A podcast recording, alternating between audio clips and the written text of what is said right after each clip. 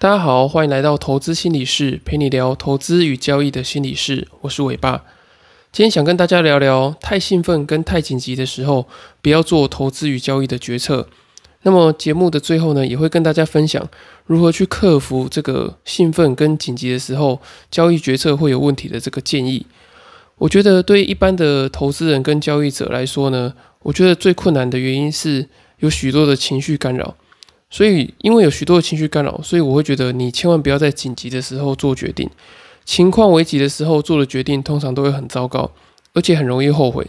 现在我回想起来啊，好几年前多次大赔这个数十万的经验，都是急着想要把钱赚回来，太紧急的想要在市场中有所作为，然后呢就把很多的金钱一笔的投入。所以呢，我那时候就没有经过大脑思考啊，我就忽略呃下单的资金比例。我正常来讲，应该可能十趴、二十趴就算很多了。当你超过十个百分点、二十个百分点的时候呢，其实你的杠杆就会已经有比较偏大的状况。那我那时候其实有感觉到自己并不是凭着理性下单，而是用一股就是再不赚钱我就完蛋的这种心情在做交易。所以因为太过紧张呢，就完全没有忽略到这些风险。我之前在这个贫穷或者是金钱不安全感的主题里面，也有提到这个隧道视野。因为我们人在紧急的时候呢，就会有这个隧道的视野，你会只看到你想要看到的东西。以紧急的这个交易来说的话，你就是只想要看到赚钱，你完全没有看到风险，因为你的眼睛呢，就只有看到这个隧道的尽头的那一道光而已。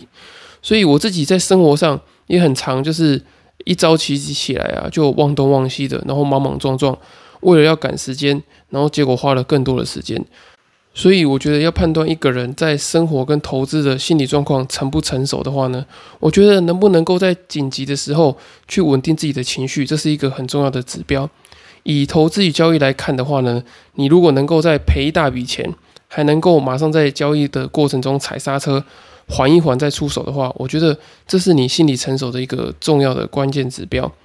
那么除了在太过紧张的时候不要做投资与交易的决策以外呢？我觉得太兴奋的时候也不要做决策。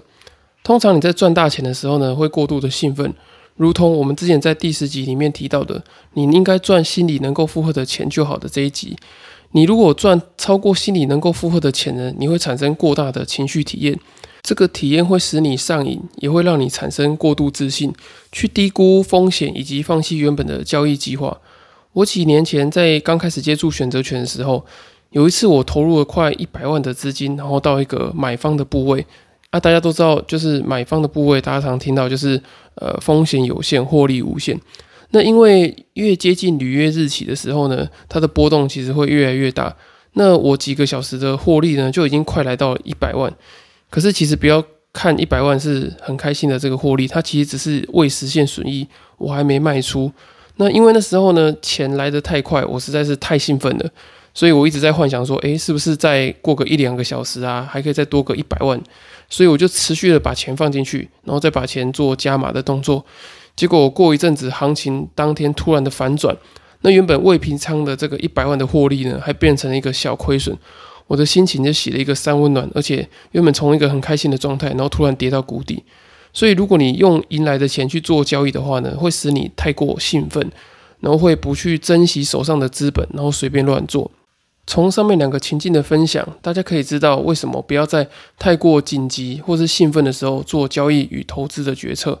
因为在低潮的时候呢，你要想办法去振作，你不能够太过紧急，你要一直保持着交易的信心跟稳定度，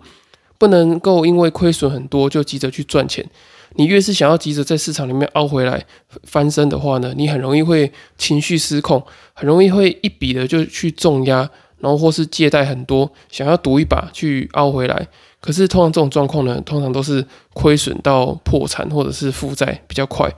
然后呢，你在兴奋的时候，你更应该要保持冷静，不要被获利冲昏头，去低估了这个实际上的风险，然后乱下单。你以为你可以驾驭很大的风险，其实你只是处在一个过度自信的这个兴奋的状态。那你这样的下场呢，往往都会像我之前一样，就是赚的很多，结果赔的更多。相信讲到这边，大家一定会很好奇，说要怎么样在避免过度紧急跟兴奋的状态时去做投资与交易的决策呢？关于紧急的部分，我建议大家两个方法。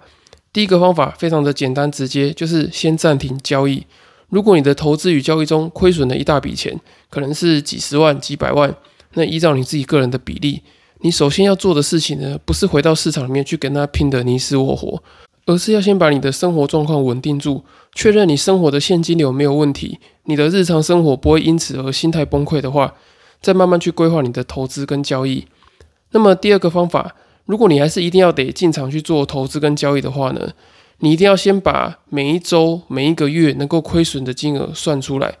例如，你手边剩下二十万的闲置资金，你就可以设定自己每个月可能最多亏损十个百分点，等于你一个月亏损到两万块的时候，你就要开始谨慎思考，是不是要先出场去停止损失，先把生活实际上会运用到的资金纳入到你的投资计划里面，